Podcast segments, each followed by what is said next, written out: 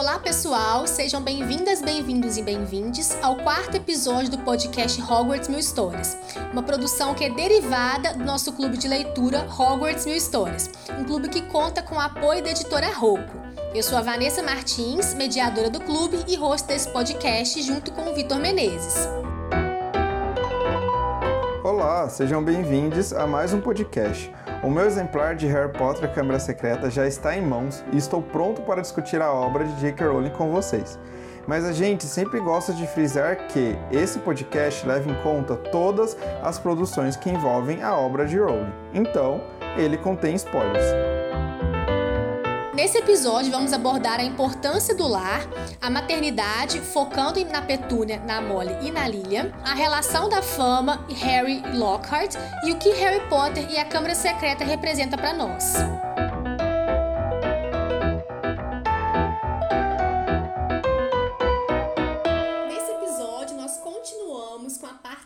Super especial da historiadora Elis Falaschi, da professora de língua inglesa Kátia Arcas e da jornalista Jussara Souza. Pessoal, mais uma vez, super obrigada por terem topado seguir conversando com a gente sobre os temas de Harry Potter e a Câmara Secreta. É, só lembrando, pessoal, esse é o quarto episódio do nosso podcast Hogwarts Mil Histórias. Se você ainda não assistiu os três primeiros episódios, eles já estão disponíveis no Spotify. É, e lembrando que no episódio anterior a gente já tinha falado da Câmara Secreta, né? A gente tinha abordado três temas relacionados ao segundo romance de Harry Potter, que foram as alegorias ao racismo presente no enredo, a presença da escravidão por meio do personagem Dobby e a questão dos fatos, rumores e boatos que marca toda a narrativa. Então, se você ainda não assistiu o episódio 3, assista neste momento para ficar por dentro desses temas e depois retorne aqui ao nosso episódio 4. Bom, como primeiro tema, a gente vai trazer a questão do lar, né? A importância dele, o lar, ele é um tema muito presente em Harry Potter. É um lugar onde alguém se sente seguro, se sente amado, com uma sensação de pertencimento. E ao longo de toda a série do Mundo Bruxo, o Harry constantemente ele procura um lugar para chamar de lar. Nos primeiros 11 anos da vida dele, ele viveu numa casa que era um ambiente muito difícil de se considerar um lar e ele realmente não considerava a casa dos Dursley dessa forma. E o primeiro lugar que ele sentiu que ele poderia considerar um lar foi Hogwarts. Hogwarts era o único lugar onde ele sentia um sentimento de pertencimento. Então, ao longo da saga toda, a gente vai descobrir que o lar é um elemento muito importante, principalmente para o personagem do Harry. Então, esse é um tema que provavelmente nós vamos retomar mais adiante no clube e no nosso podcast, quando a gente descobrir outros pontos da saga. Então, a gente queria trazer duas questões referentes a esse tema para a gente bater um papo, que são, né, até esse ponto da história, qual que é a importância do lar dentro da narrativa? E aqui a gente fala até esse ponto da história, porque na nossa leitura coletiva, nós estamos em Câmara secreta, mas se vocês quiserem trazer questões de outros livros para a nossa conversa, sintam-se à vontade, porque a gente sabe que mais para frente né, o Lar ele vai retornar. E uma outra questão que a gente queria pontuar, né, que a gente queria bater um papo também, é por que, que a toca ela é tão atraente para o Harry. Bom, o que, o que nós já discutimos lá no clube, né? E vai a professora falar da escola de novo, né? Da experiência. Voltando só um pouquinho, né? Lá na Pedra Filosofal, que justamente a escola. É, nós passamos quanto tempo, né, da nossa vida na escola, o nosso primeiro contato social, né, a nossa nosso primeiro envolvimento com outras pessoas além dos nossos pais. É eu que, filha única, então, né? Eu vivia com os meus pais, família não é grande. Então, na escola que eu comecei a ampliar as pessoas ao meu redor ali, né? E, e a Pedra Filosofal traz isso. E Hogwarts é esse acolhimento, não só para o Harry, né, mas para tantos outros ali. Então, ele que aos 11 anos vai para um lugar e já no caminho, né, para Hogwarts, ele já conhece ali os Weasley, ele já, ele já tem um acolhimento ali no caminho, né, indo indo para Hogwarts e chegando lá em Hogwarts, conhecer é, a Hermione e ver os outros, né, ele tem ali um relacionamento com os outros alunos que as pessoas conversavam com ele de igual para igual, né? Ninguém sabia ainda quem ele era. Eu acho que já começa ali esse acolhimento, né? A escola simbolizando realmente, realmente o lar, né? Eu entendo a, o lar, né, como um lugar de pertencimento. E quando o Harry chega a Hogwarts, ele, ele se sente ali inserido naquele meio, ele percebe que tem pessoas que realmente gostam dele. Porque a casa dos Dursley era um, um, lugar tóxico. Ele não se sentia acolhido em nenhum momento, ele não se sente amado em nenhum momento. Ele é constantemente deixado de lado. É, o Duda ganha toda a atenção. Então, ele chegando a Hogwarts, quando ele, ele se fascina, acho que como todos nós, né, nos fascinamos quando a gente vê a descrição do salão do, do grande salão, a descrição do castelo e, e, em geral, ele percebe que ali ele tem pessoas que gostam dele, sabe? A amizade que ele faz com Rony, o primeiro momento já a interação com a família Weasley ainda na plataforma, uma pessoa que nem sabia quem ele era e estava ali o ajudando. E a gente tem essa sensação quando a gente vai para um lugar. O lar para mim é uma sensação de pertencimento, de ser acolhido, de ser amado, e ele não tinha isso antes, né? Então Hogwarts se torna aquele aquele pertencimento, até o próprio jeito fraternal com que o Dumbledore o trata, um jeito de um pai cuidando do filho. Então, literalmente uma sensação de estou em casa. Pela primeira vez ele tem esse sentimento de estou em casa. Né, na, na casa dos Dursley, ele, ele só ganha o quarto dele quando não tem mais jeito, né? Porque até então ele estava debaixo da escada, foi colocado ali porque a, a, tia teve que ficar com ele. Então ele, ele não tinha um lar. E mesmo quando ele ganha o quarto, era o quarto que era das bagunças lá do Duda, né? Então ele não, não pertencia mesmo, é exatamente isso. Ele não pertencia àquele lugar. No segundo ano, já em A Câmara Secreta, ele tem o quarto dele, né? Ele tem a cama dele, ele tem a mala dele, ele, os, as coisas dele pro quarto dele, pro lugar dele, ele está naquele lugar, né? Ele faz parte, né? Eu penso numa questão mais simbólica também, sabe? É, porque o lar, ele é também onde as relações familiares e de amizades são criadas, né? É, o lar, ele representa onde os amigos, a família, eles podem ser encontrados não apenas no sentido físico, mas esse sentido mais simbólico mesmo. Então eu acho que o Harry ele encontrou uma família nos seus amigos, né, que proporcionaram esse sentimento de pertencimento, de conforto. Então, eu acho que a gente pode pensar também que eles são uma casa simbolicamente para o Harry, né, que você tem todo esse, esse sentimento de acolhimento que um lar proporciona também, né? É, e esse é um conceito que é mantido muito ao longo da série. Eu acho que a Rowling ela relata é, através da série a importância do lar, né, e que através da família e da amizade a gente sempre pode encontrar também um alento que é característico de um ambiente mais familiar. Eu concordo com o que vocês já falaram. Eu acho que Hogwarts representa mesmo esse lugar de pertencimento, né, para o Harry. Com certeza é uma questão fundamental essa essa visão dele e a relação com os amigos e depois com o que vai acabar sendo uma família para ele, né? Com as pessoas que vão acabar sendo representando essa família. Uma coisa que eu acho muito interessante na construção que a Rowling faz é o paralelo com o Tom Riddle, que aqui é, eu acho que é uma questão importante para esse livro, né? Que o Harry se identifica com ele, né? P pelos dois serem órfãos, ele entende o fato do Riddle ter entregue o Hagrid, porque ele também não gostaria de voltar, né, para um orfanato trouxa ou para casa dos tios, no caso do Harry, né? Então ele consegue ter essa identificação sem saber que é o Voldemort, né? Mas eu achei muito interessante esse paralelo que realmente possibilita com que ele se identifique, com que ele entenda, né? Nesse primeiro momento, e até eu acho que mostra um pouco também a complexidade desse vilão, né? Pra gente que tá começando a, a, ter contato com a história, né? Pensando que ainda é o segundo livro. Eu gostei bastante, Liz, você trazer essa questão da comparação do, do Harry com o Tom Riddle. Né? E eu lembro também de um outro garoto também que se identificou muito com Hogwarts, porque Hogwarts tornou seu lar, que é o Severo Snape, né? Tudo bem que a gente não sabe disso ainda aqui na Câmara Secreta, a gente vai saber isso só lá nas relíquias, mas são os três garotos perdidos, né, que vão ver Hogwarts como seu lar. Os três são mestiços, e cada um, claro, vai ter um destino diferente com a questão das escolhas, né? Que é um tema que a J.K. sempre coloca em todos, todos os livros. Então eu acho interessante, né, essa visão que ela vai trazer da escola como lar.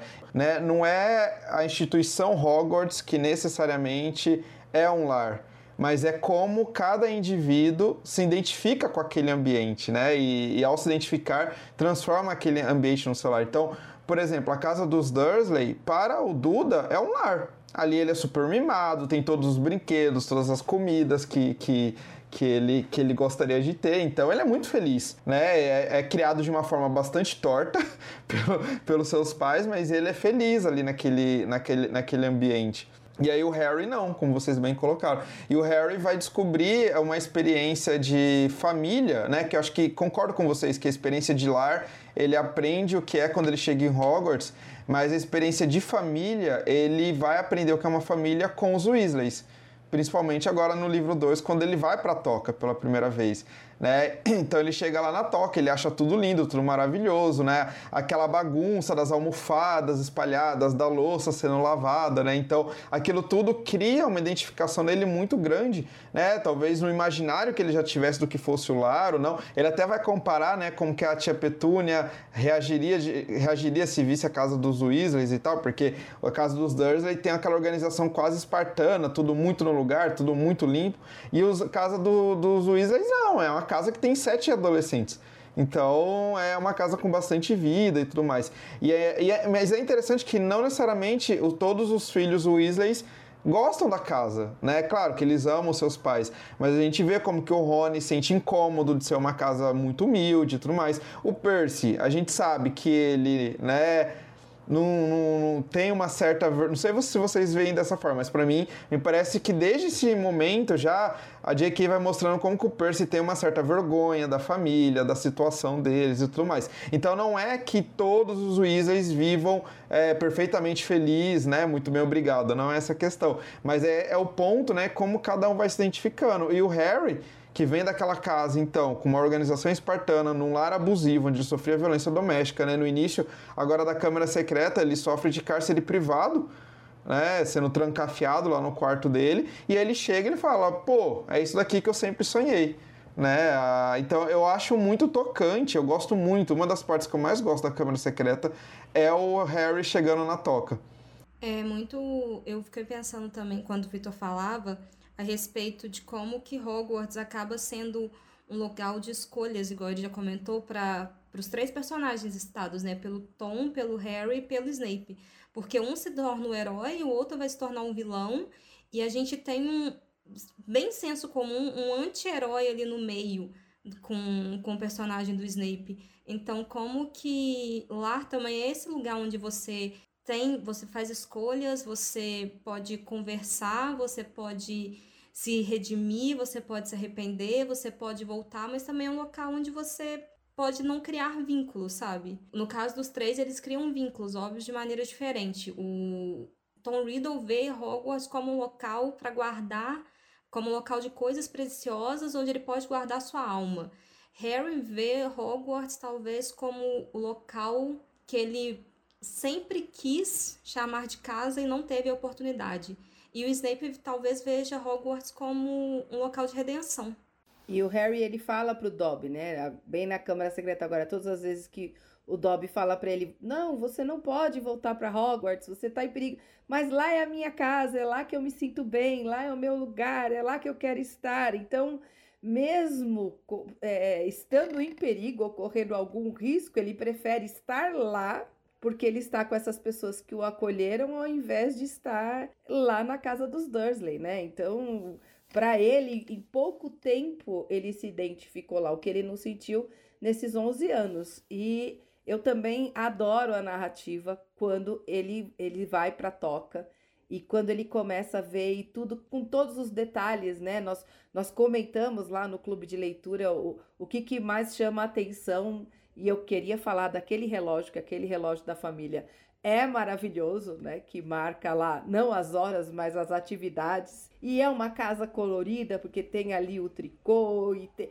e tem sempre movimento. É uma casa com vida. Ela é cheia, ela tem vida e ela tem todos eles ali é, sabendo um pouco do outro, né? Do que eles estão fazendo da casa, do lar, na verdade. Porque se a gente pega ali no inglês, house é a construção e home é o lar, né? Então, Hogwarts e a Tóquio eu acho que é home mesmo. E home também para os professores, né, Kátia? A gente está falando aqui também, né, dos alunos, dessa identificação do, do, das crianças no castelo, mas também é lar dos professores ali dentro. Então a gente tem outros tipos de relação também que eles têm com, com esse ambiente físico ali, que acaba tendo também relações maternais, fraternais com os alunos que são propícios de um ambiente que é de um lar também, né? É interessante pensar isso também. Sim, total. A Minerva é uma que, mesmo com aquela postura dela, né, firme ali, mas ela é, é admirada por eles pela justiça e ela abre a mão de um relacionamento, se eu não me engano, né? Não fugindo muito do assunto, mas. E ela escolhe ficar em Hogwarts já adulta também, né? Deixando a vida dela ali para ficar lá. Então, para eles também é lar, muito bem lembrado. Pro Hagrid também, que encontrou depois que foi, né? Justamente acusado, conseguiu um lar nos terrenos ali de Hogwarts. Então, a gente tem várias relações interessantes de, de lar no, no sentido de, de Hogwarts, como esse primeiro momento, né?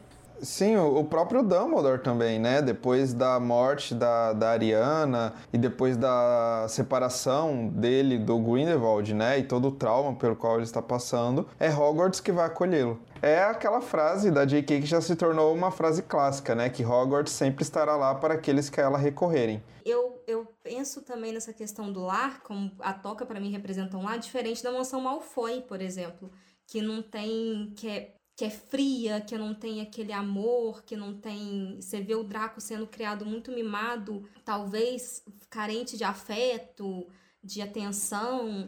De certa forma, para mim, em alguns momentos, ele sente uma certa inveja dos Weasley, pelo que os Weasley representam, de ter essa família unida.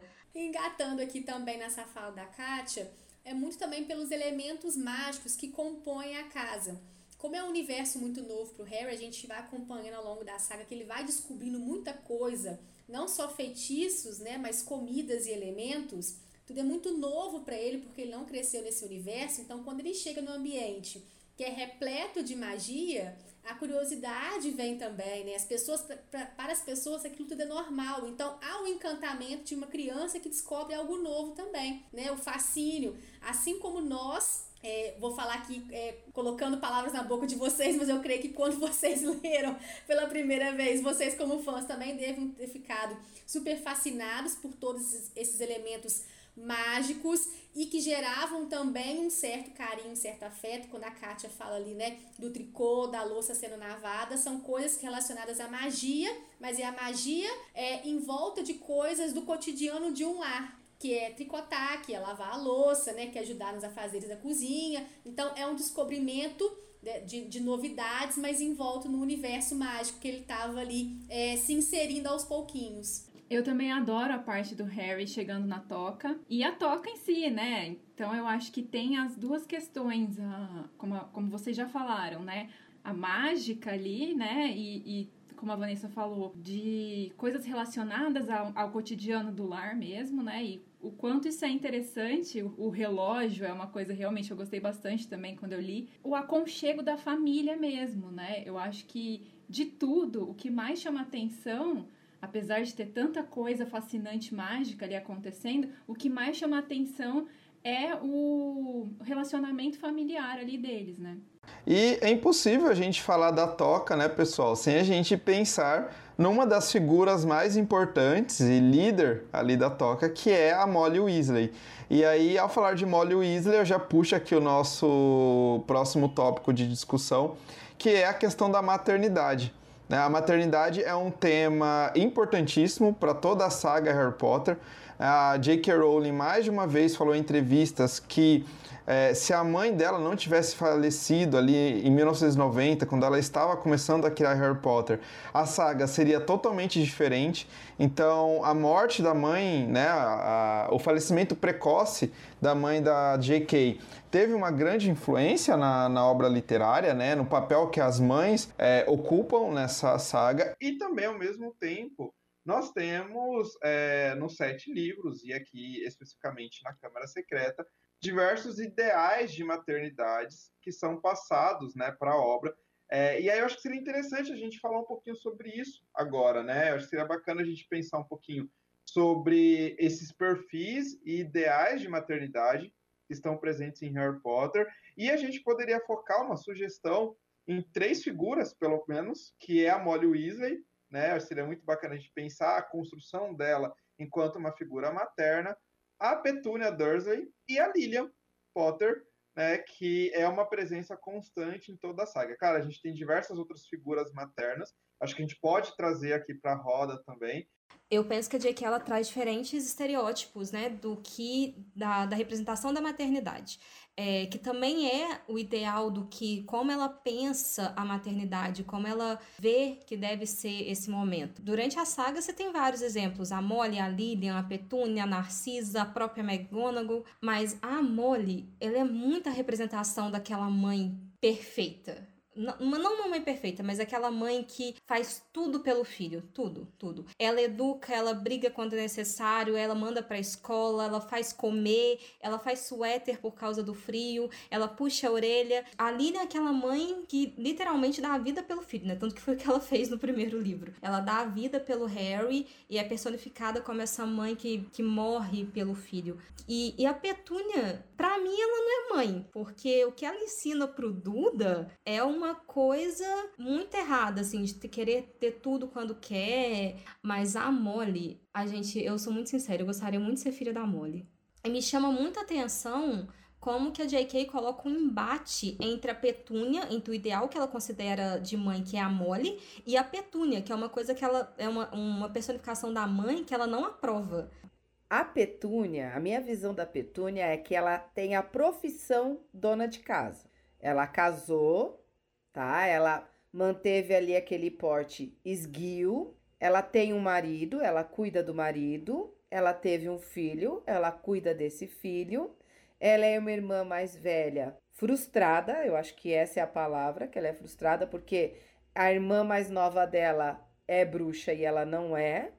é vai para uma escola que ela não pôde ir. E se ela fosse mãe, é, eu como mãe não vejo é, ela tratar o, o, que é, o que é filho dela daquele jeito e uma outra criança do jeito que ela trata o Harry. Ela não tem, acho que ela não tem nem amor pelo Duda, ela tem a obrigação, ah, já que ele é meu filho, eu vou fazer isso. O que, que uma criança precisa para ser feliz? Na visão dela, precisa estar tá cheia ali de presentes.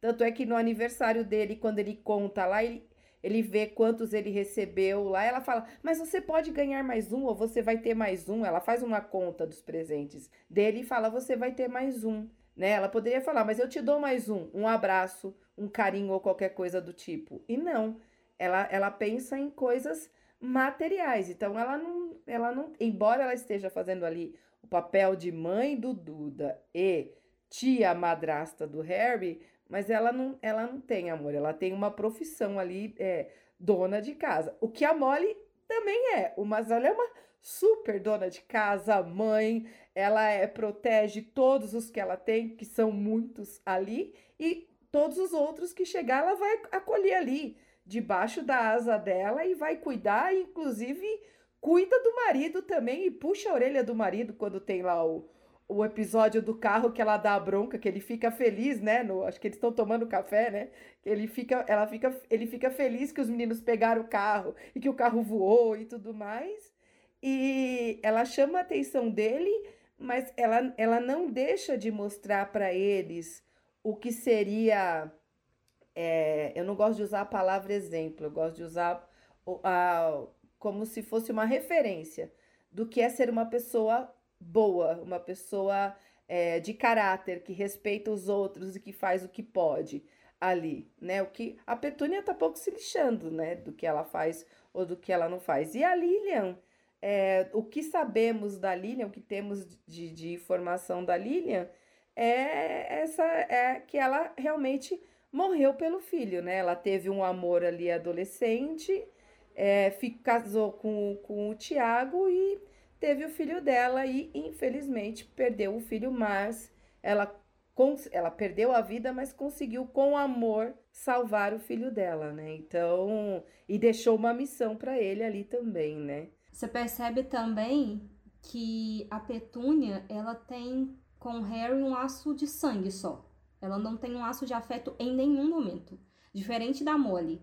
A Molly, quando conhece o Harry, se afeiçoa na hora. Então, ela vai cuidar do Harry como uma mãe, já que a Lilian não pôde fazer isso porque deu a vida pelo filho. E a Petúnia, ela é só responsável. Ela tem, ela cuida porque ela é obrigada a cuidar do sobrinho já que a irmã morreu. E eu não acho que ela seja frustrada. Também acho que ela seja frustrada, mas eu acho que ela é ressentida. Ela é ressentida por não ter a, não ter o dom que a irmã teve, por não ser bruxa, por não ter podido ir para Hogwarts, aproveitar tudo que a irmã aproveitou, e ela se ressente de como os pais trataram ela. Então ela vai tratar o Duda de uma maneira que o filho vai estar sempre apegado a ela, porque ela dá tudo que aquela criança quer. É, nós falamos sobre a Petúnia também no episódio que nós abordamos os Dursley como vilões. É, inclusive, tem questões muito bacanas que nós trouxemos é, junto com os nossos convidados no episódio 2 inclusive dessa relação maternal também. É, então, se você que está nos ouvindo quiser saber um pouco mais também sobre a relação dos Dursley, que nós, aprof nós aprofundamos em outro episódio, corre lá para o episódio 2, que tem muito conteúdo bacana também sobre os Dursley, porque é uma relação também dos Dursley, quando a gente fala da Petúnia, né, não tem como a gente desvincular. No Wizard World tem um artigo que foi publicado que ele se chama Em Defesa de Petúnia Dursley, que eu discordo em alguns pontos. Eles falam que a Petúnia sabia que o mundo do Harry ele era um mundo cheio de perigo e que colocava a vida dela e da família dela em risco. E que, do ponto de vista de uma mãe, alguns incidentes que aconteceram foram terríveis. Mas o Harry também é da família dela. Então, esse argumento que é colocado nesse texto, para mim, ele não é muito válido quando a gente pensa nesse ponto que o Harry também é da família dela. Então, pôr em risco a família também, para mim, é um pouco complicado a gente falar. Porque ela é responsável pelo Harry. Ela é a única figura materna até então que descumpriu todos esses parâmetros de proteção e afeto em relação à maternidade. O Wizard Ward, ele deu uma passada de pano, assim, para mim, para das atitudes da Petúnia. Dá para sentir nesse artigo quando você fala é, dessas relações, né? Que, que ela estava protegendo a família dela quando ela faz algumas questões com Harry, né? Tem um trecho que eles falam que, sem dúvida, a Petúnia teria ficado triste com a notícia da morte da Lilian, mas que aquelas relações elas seriam complicadas, seriam uma mistura de tristeza, arrependimento e provavelmente foram suprimidas pelo trabalho doméstico, inclusive como a Kátia falou pra gente que a profissão da, da, da Petúnia era uma dona de casa, né? Então eles trazem que todo esse sentimento de arrependimento, de culpa, de morte foi suprimido pelo trabalho doméstico, fofoca, capricho com filho filho. Eu já acho muito complicado a gente pontuar isso, né? Porque são relações de afeto, de família. Então, enfim, são questões que eu, que eu não concordo muito, né? Eu acho que foi uma passada de pano para as atitudes que, da, da personagem, no caso. Inclusive, quando menciono Duda, a gente já entra também em questões de irresponsabilidade na criação. Eu acho que, que é, a Petúnia, como o Walter também, né? São irresponsáveis na criação que eles estão dando para o filho deles e que pessoas pessoa que essa, que essa criança vai, é, vai ser quando crescer. Quanto ao Harry, a gente tem a questão do abuso, como a gente falou também no episódio 2, estamos trazendo aqui para esse também, né? Então a Molly, ela entra em cena e eu acho que ela vem preenchendo algumas lacunas de afetividade familiar que foram deixadas pela Petúnia e que infelizmente ele não teve também pela sua mãe biológica, que foi a Lilia, né? Então acho que a gente tem vários pontos que são ligados à maternidade também. A gente tem a questão do ambiente familiar que o que Harry estava e, e como é que é agora essa questão com a Molly que ela vem suprindo algumas deficiências que ele tinha. Achei muito legal isso que você trouxe, Vani, da questão da Molly suprir as deficiências, né? Eu acho que a J.K. faz isso de forma proposital na, na narrativa, né? E eu sempre gosto de pensar, quando eu estou pensando a questão da maternidade, é, em opostos que a gente vai encontrar no, no texto de Harry Potter. Né? Então a gente tem diferentes mães, diferentes perfis de mães, e a maior parte delas vão aparecer em uma em oposição à outra. Então eu diria que a gente tem a Petúnia em oposição a Molly Weasley e vice-versa, a Lilian em oposição a Merope, a mãe do Voldemort. Vai ter a Narcisa ali também, que pode ser vista como uma oposição, talvez, a Molly. Dá pra gente fazer vários paralelos. Eu acho bastante interessante a gente pensar, né? Como a gente já falou no nosso primeiro episódio, se não me engano, é, e também no clube a gente tem batido muito nessa tecla, né, de que os personagens eles não têm vida própria, eles não, não, não, não surgem no vácuo mas eles são resultados de um, de um criador. no caso aqui de uma criadora. E aí eu acho muito interessante, né, pegar tudo que vocês falaram, é, que são as descrições de fato dessas personagens, né, e a gente pensar, mas tá, o que isso tem a ver com a maternidade no mundo real, com a sociedade? Porque a J.K. não está escrevendo num vácuo, né? Então, como eu comentei, ela, a maternidade é um tema bastante importante para ela, né? A gente percebe isso porque todo livro dela tem esse debate, a maternidade é um tema presente. E aí o que, o que eu acho que é bacana a gente pensar é, então, é, quando ela coloca as características que vocês apontaram muito bem na Petúnia, e depois ela coloca na Molly, qual que é a mensagem que ela está passando para o leitor? Qual que é o discurso que ela está reproduzindo para o leitor? Né? O discurso no sentido de que qual é o ideal que ela está passando? Né? Então é sempre bacana a gente observar quais são as características que são atribuídas a vilões e a heróis em obras literárias, porque geralmente, né, um criador de história ele vai colocar nos vilões aquilo que ele, é, como criador e maiormente a sociedade na qual ele está inserido condena enquanto que vai colocar nos heróis aquilo que a sociedade privilegia. Então, quando a gente pega a Petúnia, né, e aí a Petúnia é, é, esse tipo, né, pensando aqui nela como uma figura materna, como uma mãe, e ela tem essas características, eu entendo ali uma crítica que a J.K. está fazendo a um tipo de maternidade específica. É, e aí eu acho curioso, porque quando a gente vai discutir a maternidade em Harry Potter, eu acho que abre a possibilidade para a gente pensar sobre a nossa sociedade mesmo. Né? Então, o que Harry Potter diz sobre a nossa sociedade ao criar esses diferentes perfis de mulheres e, melhor ainda, ao hierarquizar esses perfis de mulheres? Perfeito, Victor. Eu ia falar justamente isso, né? De que, do ponto de vista histórico, isso que a gente está entendendo como amor materno é uma ideia construída, né? Socialmente, historicamente falando. Eu, para mim, a visão da Rowling sobre maternidade é bastante conservadora, assim como a ideia que ela tem dos papéis de gênero, né? E eu acho que é, é exatamente isso que você falou, a gente tem vários ideais ali.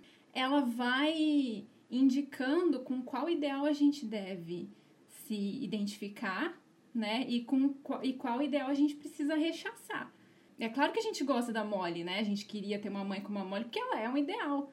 Agora, será que eu, quando eu tiver um filho, eu vou querer ser uma mãe como a Molly? Não é nem se eu vou conseguir, é se eu vou querer ser uma mãe como ela. E aí, se eu não for, eu sou menos mãe. Ou se eu não for a Lilian, que se sacrifica pelo filho, eu vou ser menos mãe. O fato de eu estar é, constantemente me questionando se eu realmente quero ter um filho, porque tenho outras prioridades hoje. Isso me, me torna menos mulher? E quando eu tiver um filho, isso vai me tornar menos mãe? Eu acho que são coisas que a gente é, é interessante a gente pensar, né? O que, que tipo de ideal a Rowling está tá valorizando. Para mim, a Petúnia representa sim um tipo de mãe, e bastante comum, inclusive. É o ideal, assim como a, a família representa essa, esse ideal da, da família de classe média, a Petúnia é a mãe ideal dessa família. Para o Duda, dentro daquela família margarina, vamos dizer assim, que é que o, os Dursleys representam, né? O Harry, o Harry não é filho dela. E aí tem uma coisa na verdade, tem duas coisas que me incomodam muito enquanto mulher e enquanto historiadora, que toca nessa questão das cobranças, né? Das cobranças sociais a nós mulheres. A primeira questão, eu acho, que é complicado a gente reduzir, como a Rowling faz, né? Personagens a essa única faceta. Então, ela é mãe. E aí tudo, ou a maior, a maior parte das atitudes que elas têm na trama estão relacionadas ao fato delas serem mãe ou então podem ser relacionadas a essa maternidade, né? Então, olha, isso é uma, uma característica negativa e, está relacionada ao fato dela ser mãe. Ou ela fez uma coisa boa porque ela é uma mãe que amava muito, né? Que é o caso da mãe do Harry. Que é uma coisa que nunca acontece, eu nunca vi acontecer com personagens homens, né? Você reduzir esse personagem ao fato dele ser pai. Mesmo pais que só passam na narrativa, né? Como o pai do Tom Riddle, ele tem uma característica, né? Assim, tem algo a mais, que ele é um trouxa que ficou, digamos, assustado ao descobrir que a, a mulher era uma bruxa, né? Que ele ia ter um filho com uma bruxa. Por que, que a gente tem mais facilidade a reduzir mulheres ao, a, exclusivamente ao papel de mãe, mas não faz isso com os pais? Que, e outra coisa que também me incomoda, e eu acho que está relacionada, essa ideia de colocar o cuidado e o afeto, mas principalmente o cuidado, como coisa de mulher e aí, consequentemente, de mãe. O primeiro livro, A Pedra Filosofal, quando o Hagrid adota o dragão ali, o Norberto, e aí quando ele vai falar com o dragão, ele fala, vem com a mamãe. E aí, no primeiro olhar, pode parecer, olha que interessante, a J.K. quebrando um paradigma de gênero, mas não, não é isso. Na verdade, é ela atrelando o cuidado à mãe, à maternidade. Eu acho importante falar também que o fato da gente historicizar uma questão, né, por exemplo, aqui a questão da maternidade, ou de como a gente entende a maternidade, ou quando a gente historiciza porque nós gostamos de determinado estilo ou de determinado padrão de beleza, enfim, de determinada literatura, tudo isso pode ser historicizado. Isso não significa que, ah, então eu preciso parar de gostar, eu preciso parar de pensar dessa forma porque foi uma construção em algum momento. Isso existe na sociedade agora, né? É uma coisa com a qual a gente tem que lidar. Mas eu acho importante que a gente esteja consciente de que isso não é natural, que isso foi construído justamente para quando essas ideias acabam saindo um pouco do, do aceitável, sabe? Quando começam a influenciar na existência de outras pessoas, por exemplo. Só uma coisa para quem gostou dessa questão de maternidade, a Silvia Federici trata muito disso no Caliban e a Bruxa de como que o capitalismo trouxe à mulher uma, uma obrigação de ser mãe.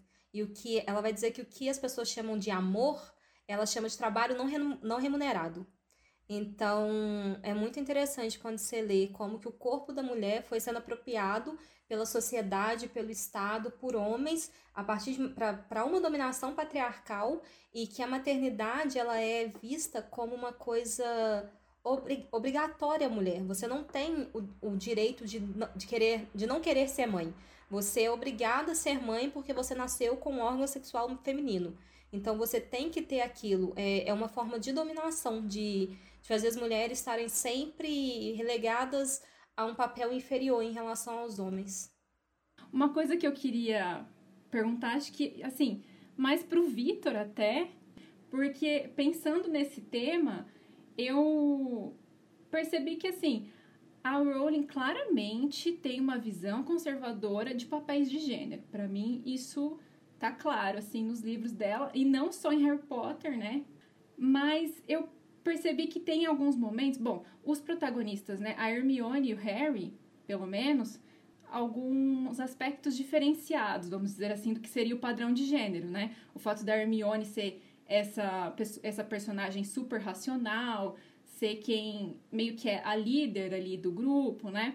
O Harry também tem uma tem algumas questões que fogem um pouco ao estereótipo de gênero mesmo, de como, como são geralmente construídos os heróis, mas também tem personagens secundários, figuras masculinas, que são colocadas às vezes como um certo desvio, eu acho, dos padrões de gênero do, dos quais a gente sabe que a Rowling concorda. Mas eu fiquei pensando se a Rowling faz isso de propósito ou se isso passou batido, assim como às vezes passa batido para quem tá lendo. Por que, que eu tô perguntando isso? Porque é um padrão de gênero, não é a realidade. A pergunta era então se o Victor acha que é, isso foi uma decisão consciente da Rowling ou se foi uma coisa que passou por, por estar na nossa sociedade, né? eu vejo que, respondendo a sua pergunta, né, a gente vai ter coisas é, acontecendo em Harry Potter, não só nas questões de gênero, mas focando nas questões de gênero, que é intencional da J.K., a gente percebe que é intencional por, por dois motivos principais, por falas dela extra-texto, entrevistas que ela dá. Então, por exemplo, a Hermione ser como ela é, é uma construção intencional da autora, né? Ela quis colocar Hermione dessa forma, ela quis construir Hermione como exemplo de mulher feminista, por mais que a palavra feminista não apareça no texto de Harry Potter, a primeira vez que vai aparecer é no conto que está no Pottermore, que é a biografia da Minerva, e aí a J.K. caracteriza a Minerva como feminista, mas fora da, das telas, né, fora dos textos, ela já tinha falado da Hermione, e vai ter muitas questões que vão aparecer sim de forma, não que ela planejou, mas que é resultado é, da sociedade na qual ela está e de influências que ela sofre e de pensamentos dela, que assim, ela não sentou e parou para pensar, vou fazer isso, mas acabou aparecendo, né? Quando a gente está lidando com a, com a questão da literatura como documento, a gente sempre trabalha com duas hipóteses, né? A hipótese da intencionalidade, que é quando o autor de caso pensado, ele falou, não, eu vou fazer isso porque eu penso isso, e a hipótese da história estruturante que é as crenças do autor, né, e a sociedade que ele vive, influencia com que ele pense A ou B e ele passa isso para a narrativa. Quando a gente vai, vai, estudar questões de gênero em Harry Potter, Harry Potter é uma obra bastante complexa, porque você, dependendo do olhar que você tem, dependendo do personagem para o qual você olha, do tema qual, pelo qual você olha, você vai ver questões bastante inovadoras para a época em que a J.K. está escrevendo o texto. Mas dependendo do viés que você olha ou do personagem que você pega, você vai ver questões conservadoras.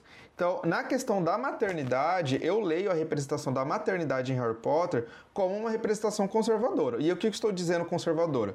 Que é algo que já está presente na literatura de todo o século XX e que está muito presente no senso comum. Com isso, eu concluo dizendo que a gente vai ter tanto representações conservadoras e de senso comum, quanto representações inovadoras em Harry Potter. A gente vai ter as duas coisas.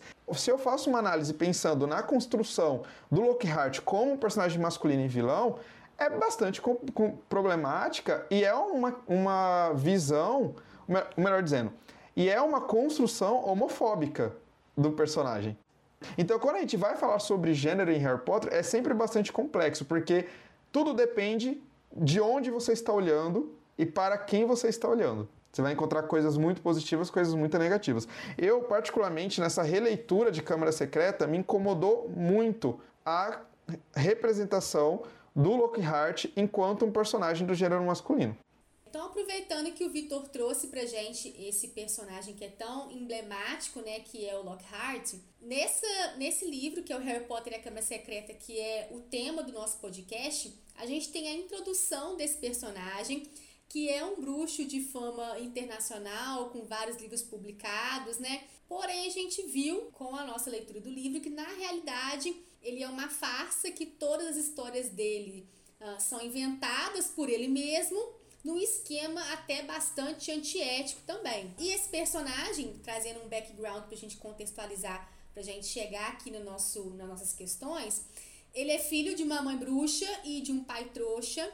Então ele tem duas irmãs mais velhas e ele foi o único filho uh, dos três, né, que mostrou habilidades mágicas. E a chegada dele em Hogwarts acabou não sendo o triunfo que ele e a mãe dele esperavam que fosse. É, ele não gostava de estar numa escola inteira cheia de bruxos e de bruxas, uh, que muitos deles fossem mais talentosos do que ele. Tem também, novamente vou citar aqui um outro artigo no Wizard World, que ele fala que ele tinha se imaginado andando pelos corredores com pessoas sussurrando as proezas mágicas, os grandes feitos mágicos que ele imaginou que, que, que teria né, na, durante todo o seu ambiente escolar.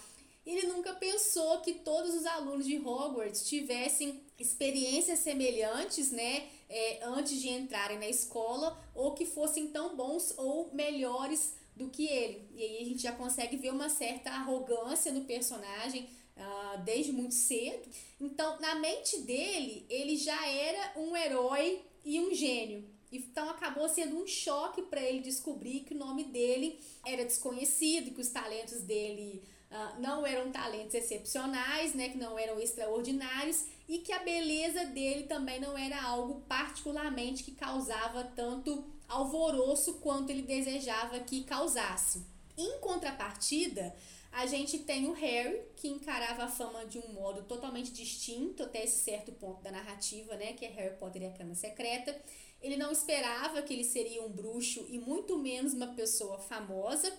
Então, levando em conta essas questões, a gente traz aqui um tripé, né? Um tripé para formar esse nosso, é, esse nosso outro ponto de discussão que seria o tripé Harry, Lockhart e a fama, né? Então, como que vocês encaram, como que vocês enxergam isso? Então, a gente queria pontuar algumas questões, né? A primeira é se vocês acham que a fama traz consequências para aquelas pessoas, né, que pertencem ao mundo bruxo, ou se só existe consequências da fama para as pessoas que estão dentro do mundo trouxa.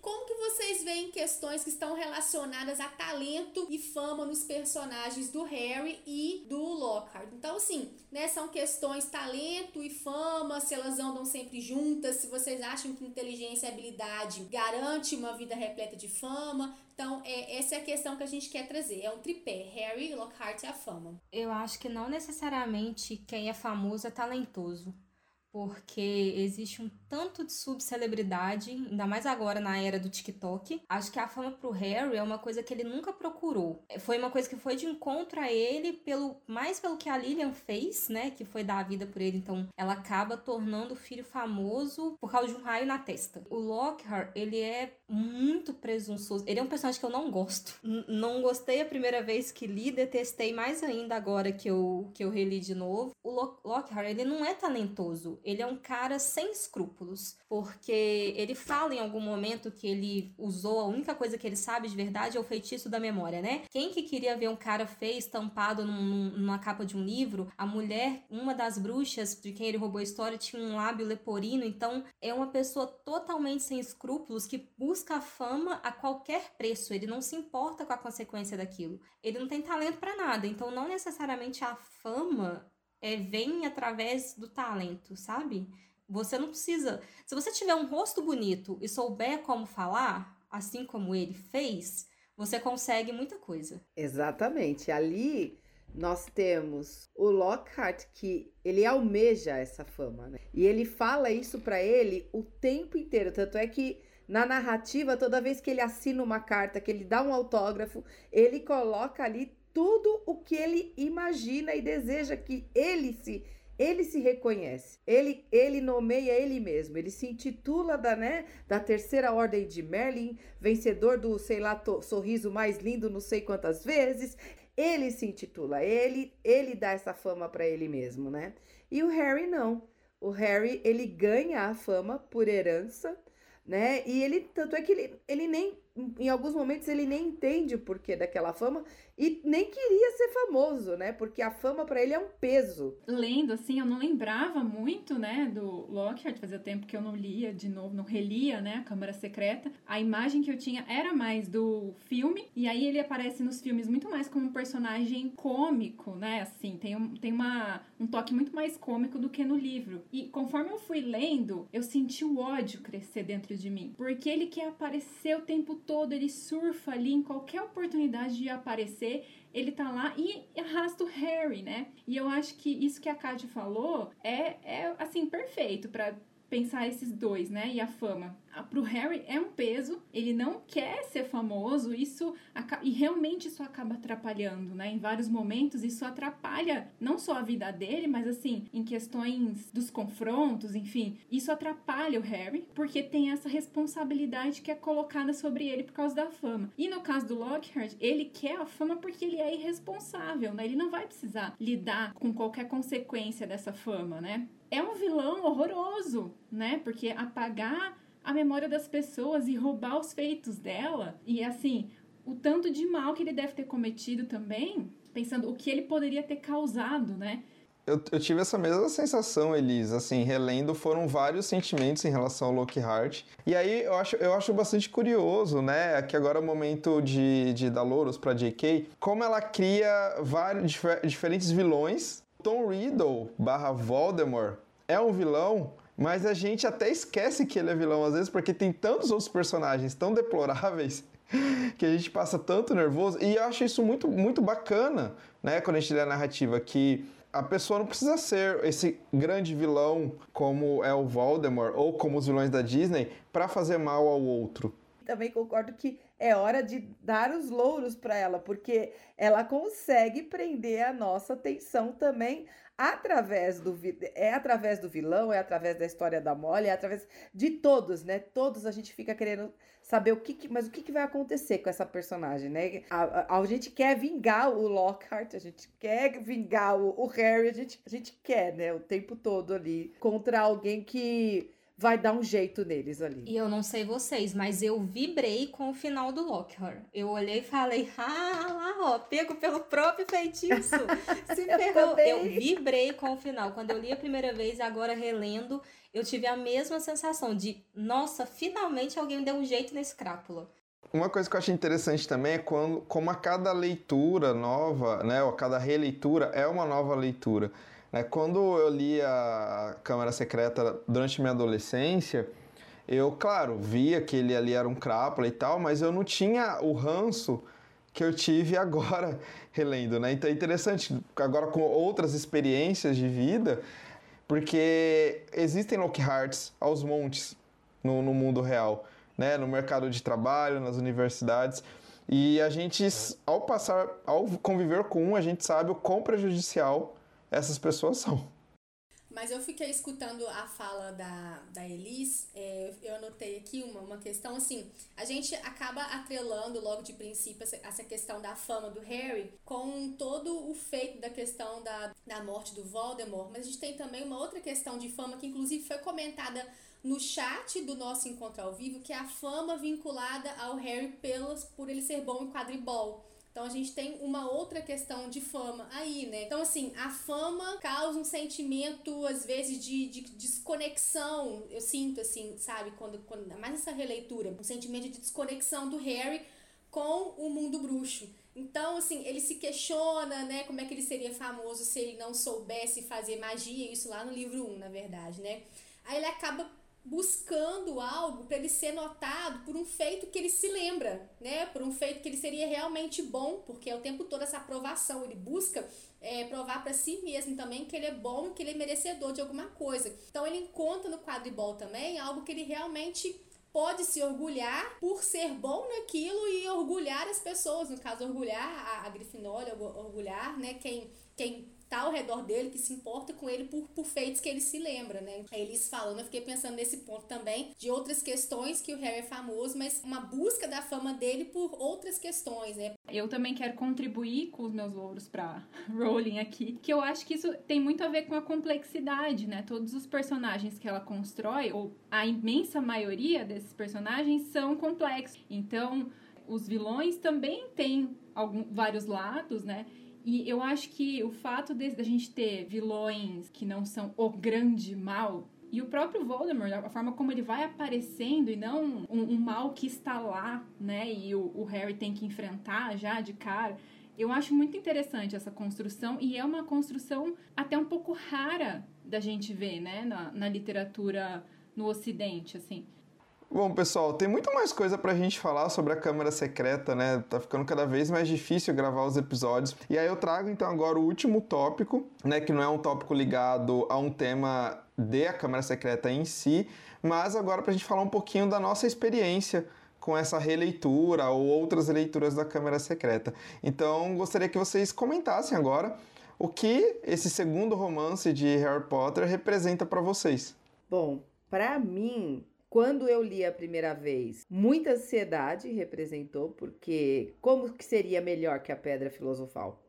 Agora, nessa segunda né, leitura, uma nova entrega de personagens, eu, eu, eu tive uma outra percepção de Hogwarts, dos professores, do, dos papéis de cada professor ali dentro da escola, dos alunos também, e de todo o mistério e da riqueza da, do que essa saga ainda poderia trazer para nós, né? Eu fui ali buscar na minha, como eu disse, né, que eu sou aquela fã da época da internet de escada, então que eu ia lá imprimir e ficar lá procurando o que, que tinha. Então, eu, fui mexer nas minhas pastas. O que, que eu imprimi sobre a Câmara Secreta, né? O que, que será que tem lá? E eu encontrei lá que é. Por causa desse livro, ela, a, a Rowling foi comparada a Stephen King, que é um outro autor que eu gosto muito, né? Então, olha só, né? Que grandeza! Um livro, né? Uma, uma história para adolescentes, né? Pré-adolescentes, ser comparada a Stephen King. E ela também foi questionada, né? Será que esse livro seria tão bom quanto o primeiro, né? Então, esta segunda leitura para mim, quando eu li A Câmara Secreta a primeira vez, eu não, eu não gostei tanto, né? Eu não tinha lido, acho que foi o único livro que eu não li mais de uma vez. pela trama, por tudo que acontece ali, né? É, não gostei tanto. E agora que eu reli, eu, ele subiu no meu ranking ali de um dos livros dentro da saga, né? Dos que eu gosto mais, porque realmente já começou a mostrar tudo que estava por vir. Eu eu tive uma, uma sensação muito de nostalgia lendo esse livro, porque, assim como a, a Kátia, foi um livro que eu não reli durante a minha vida. Assim. Eu li a primeira vez quando era criança, não gostei tanto, principalmente porque eu tenho muito medo de aranha, então eu, eu toda vez que, que eu vou ver um filme, qualquer coisa, eu pulo a Aragog, não tem a mínima condição. Agora, relendo, ele me traz muitas questões para pensar em questões de estereótipos, de gênero, principalmente com a pesquisa sobre, sobre Harry Potter agora. Como que se dá essa construção, o que, que a J.K. pensou é, tentar pensar, né, analisar o que, que a autora pensou quando ela foi construindo esses personagens mas ainda assim é um livro que eu vou precisar reler mais algumas vezes para ainda incorporar muita coisa ali. Eu gosto muito da trama, eu gosto muito do, do desfecho da, de como ela criou esse enredo ao redor do, do, da Câmara Secreta, de como ela coloca a Gina numa posição de que a gente nunca vai imaginar que é ela que está fazendo aquilo tudo, mas ainda assim me causam sentimentos, sentimentos é, conflitantes. Em alguns momentos eu fico muito desconfortável, em alguns momentos eu fiquei muito tranquila relendo, em alguns momentos eu pulei, tipo Aragog, mas também, igual a Elisa, assim, subiu um, subiu um patamar no meu ranking de livros favoritos. Bom, eu acho que é difícil achar alguém que fale que A Câmara Secreta é o livro preferido, né? E agora, relendo, eu, eu já falei, enquanto a gente estava conversando antes, né, que eu ainda não sei qual é meu preferido, qual vai ser de fato meu preferido, porque não tenho memória boa, então, assim, vou esperar ler tudo. Mas a minha decisão, quando eu for falar esse livro aqui é meu preferido, provavelmente vai ser por uma questão de ter gostado mais da escrita, né, do que qualquer outra coisa, porque o meu preferido, pensando de forma afetiva, a gente já tem um nome que é a Pedra Filosofal né? Mas é por uma questão afetiva mesmo, assim. E aí eu acho que a Câmara Secreta também é bem construída, né? Também é, claro, também é importante, né? Faz parte da, da saga. É, e eu acho que uma coisa interessante é que ela representa a introdução ou a complexificação de alguns problemas, né? E eu gosto muito dessa crise que o Harry tem também, pelo fato, será que eu sou mesmo é, da Grifinória, né? E aí isso é uma coisa que é trabalhada ao longo do livro. Quando o, o Dumbledore fala, né? Bom, mas você foi colocado. Ah, mas eu fui colocado porque eu escolhi. E aí ele fala, é justamente, é, a questão é justamente a escolha. Eu acho que é uma frase que a gente também recupera bastante, né? A importância das escolhas e a forma como a escolha do Harry é reforçada quando ele consegue tirar a espada do chapéu, né? É, comigo também essa releitura para o clube foi muito interessante e eu acabei vendo o livro com olhos diferentes, mas não só diferentes, mas também com melhor com melhor olhar assim. É, não é o meu livro favorito, né? O meu livro favorito é o quinto, é a Ordem da Fênix, e então não vejo a hora de a gente chegar nele, inclusive, mas eu gosto mais da Câmara Secreta do que da Pedra Filosofal. Eu acho que, em termos de escrita, ele é melhor escrito que a Pedra Filosofal, o que é de se esperar, né? Vai ser a segunda experiência da J.K. publicando um romance. Eu acho que o mistério é mais interessante do que a Pedra Filosofal e é muito bem amarrado, como vocês colocaram, né? É, eu gosto é, o tom de romance policial que tem nesse livro, não só nesse livro, né? Quase todos os livros da saga Harry Potter é, flerta bastante com o gênero do romance policial. Mas esse, o que a gente tem na Câmara, depois que a gente vai ter em Prisioneiro, eu acho que são as melhores tramas que a J.K. cria em questão de mistério. Eu gosto bastante também como a Elis falou, que das introduções de, de, temas que vão ser melhores desenvolvidos nos outros livros, né?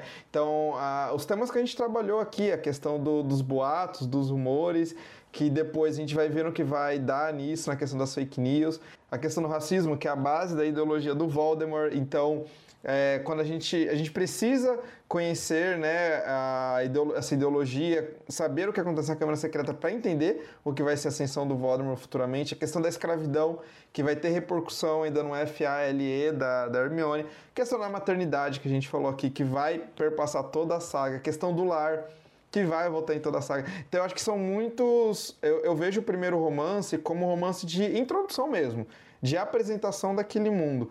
Já a partir do, do livro 2, claro que você tem introduções de novos temas, novos personagens, mas eu vejo a J.K. já funilando né, no, o que ela quer mostrar pra gente, leitor, ao longo da, daquela saga. E tem duas coisas que eu gosto muito da Câmara Secreta, para além do que vocês já falaram, que são duas referências literárias que a J.K. faz nesse livro. Eu, eu, vejo o começo da Câmara Secreta uma referência ou alusão ao conto da Cinderela, ali da, do Harry, né, sendo obrigado a limpar, fazer aquele monte de coisa e tal. E o final, uma referência às lendas do Rei Arthur, com a questão da espada sendo tirada e somente né, o verdadeiro Grifinório que tiraria. Então tem esse paralelo, né? São histórias mundialmente famosas e eu gosto bastante quando a J.K.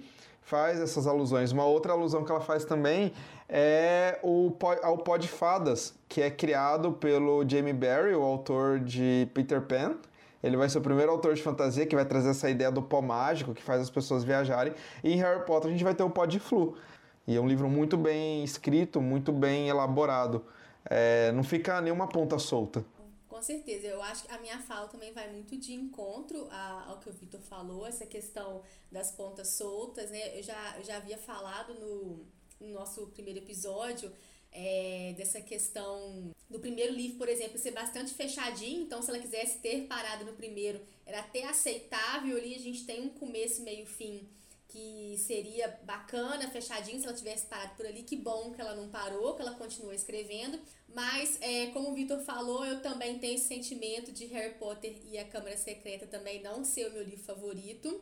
Provavelmente quem escutou o episódio de Pedra Filosofal escutou falando a mesma coisa de Pedra Filosofal que também não são uh, os meus livros favoritos, mas ele é um livro que traz muitas questões importantes que vão sendo desenvolvidas, né, que vão avançando ao longo da saga e a gente vai verificando como é que os temas eles vão ficando mais densos. Por exemplo, como o Vitor citou aí, foi um dos temas que a gente trouxe a questão dos fatos e rumores. A gente traz essa questão agora, né, nós, nós trouxemos essa questão na Câmara Secreta como fatos e rumores, mais para frente a gente vai ver mais denso com fake news, que acaba tendo uma relação dos fatos e rumores com fake news, mas como que os assuntos eles começam a ser introduzidos e ao longo da saga eles vão sendo mais aprofundados, mais bem explorados, né? Mas eu particularmente gosto muito dos temas que são abordados nesse, então assim, não gostar desse livro, não ser meu favorito, não é por causa dos temas, os temas me agradam muito.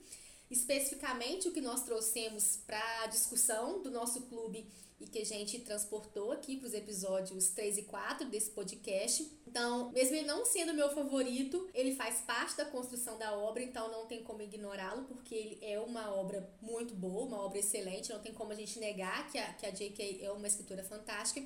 E ele também acaba sendo, por conta disso, um livro muito especial para mim, porque ele compõe a obra como um todo. Se tirar esse livro não faz sentido algum, porque a gente tem peças muito importantes personagens muito importantes, questões que são apresentadas muito importantes nesse livro que fazem a saga ser como é e ser desenvolvida é, até o final do último livro. Bom, pessoal, as discussões do nosso quarto episódio terminam por aqui. A gente agradece mais uma vez a presença de vocês, né, dos nossos convidados. Agora a gente deixa a palavra aberta, caso vocês queiram falar mais alguma coisa nesse, uh, nesse finalzinho, divulgar as redes sociais de vocês. Fiquem à vontade para falar o que vocês quiserem, se despedirem dos nossos ouvintes. Então, palavra com vocês. Bom, é, eu começo agradecendo mais uma vez, Vani e Victor, pelo convite e pela oportunidade de estar no clube, porque é maravilhoso poder reviver toda essa história com vocês, que a minha admiração por vocês só aumenta. Muito obrigado mesmo. Eu me sinto muito especial e privilegiada por estar com vocês. Eu estou no Instagram como Kátia A underline Arcas, professora, apaixonada por projetos. Atualmente, meus alunos estão organizados em uma Hogwarts virtual. Então, é, amo gamificar.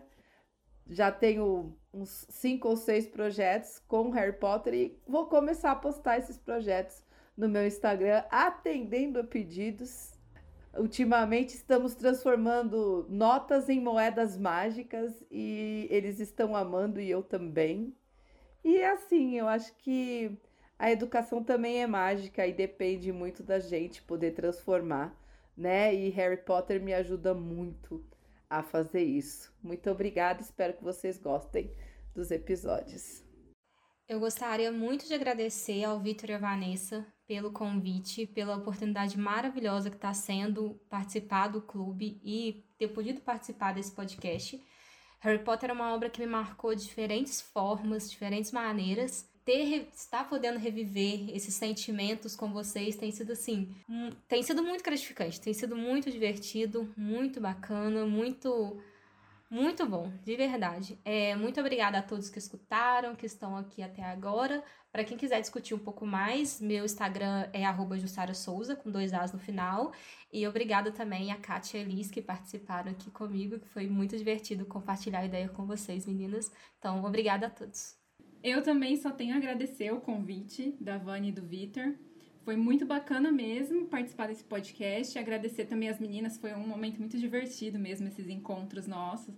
E também ficar pensando no que falar, né? Tanto para o clube, que também é uma, tá sendo uma experiência muito bacana, quanto aqui. Foi muito, muito gostoso mesmo. Eu espero que quem está ouvindo consiga sentir um pouco, né, do que a gente está sentindo, assim, nesses encontros nossos. É, eu tô no Instagram como Elis, underline I-E-L-L-Y. E tem a minha página, que o Victor já entregou no podcast anterior, que é escreva.eilin, é ei, L-E-E-N escreva, onde eu falo sobre doramas, sobre escrita, alguns livros que eu tenho lido e panfleto Virginia Woolf. Eu falo panfleto porque com qualquer desculpa eu vou falar para vocês lerem algum livro da Virginia.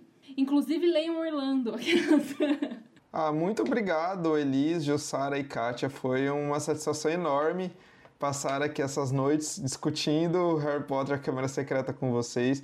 Muito obrigado pela participação no nosso clube, muito obrigado por aceitarem o convite para estarem aqui nos episódios. Obrigado por compartilharem as experiências de leitura de vocês, as experiências de vida, as interpretações de Câmara Secreta. Eu e a Vânia aprendemos muito com vocês nesses dois episódios e seremos sempre gratos a vocês por estarem aqui fazendo parte do Hogwarts Mil Histórias. Esse foi o nosso quarto episódio, que tratou sobre Harry Potter e a Câmara Secreta. No próximo episódio, nós vamos discutir temáticas relacionadas a Harry Potter e o Prisioneiro de Azkaban, que é o meu livro favorito, mas não é o do Vitor.